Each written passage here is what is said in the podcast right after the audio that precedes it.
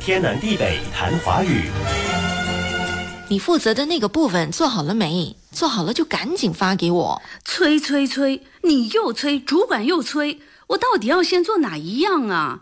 整天就知道催，这样的工作环境让我饱受摧残。夸张！别跟我说话，一会儿又说我工作怠惰。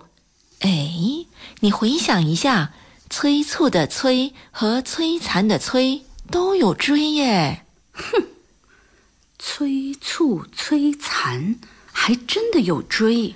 不过追的上面还有山，好像也读作催。什么好像？根本就是上面山，下面追，读催。作姓崔先生、崔女士。上面的山是形旁，下面的追是声旁。崔形容山高大，怪不得上面有个山，原来是形容山高大。上山下追的催也做其他字的声旁，比如催促的催和摧毁的摧。你刚才说饱受摧残，现在说摧毁，这两个词意思相近，但是用起来其实是有不同的。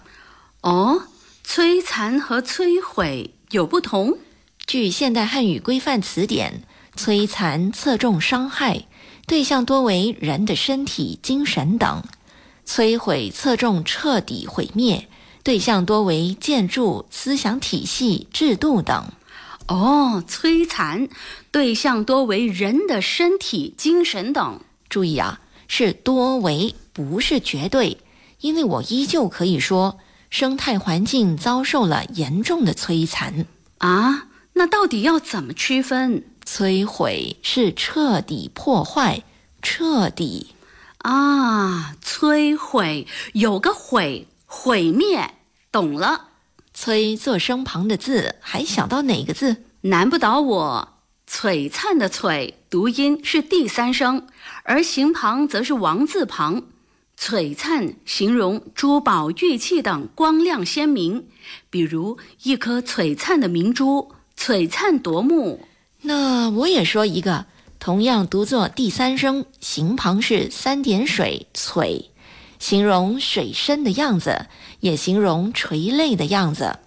带三点水的璀没看过，嘿嘿，具文言色彩。还有什么是我不知道的？你一并说了吧。带表示肉的月字旁，揣读第二声，揣形容肥胖而肌肉松弛。应用汉语词典标注“揣”是北京话，“揣”肥胖而肌肉松弛。比如几年没见他胖得这么揣了，瞧他那揣样。天南地北谈华语。以上内容由李林撰稿，李林和谢佳丽播讲。节目重温可以浏览 iFM 官方脸书 facebook.com/aifm.malaysia，或浏览 YouTube 频道搜索“天南地北谈华语”。你也可以通过 RTM Play 应用程序点击右下方 Podcast 按键，重听“天南地北谈华语”。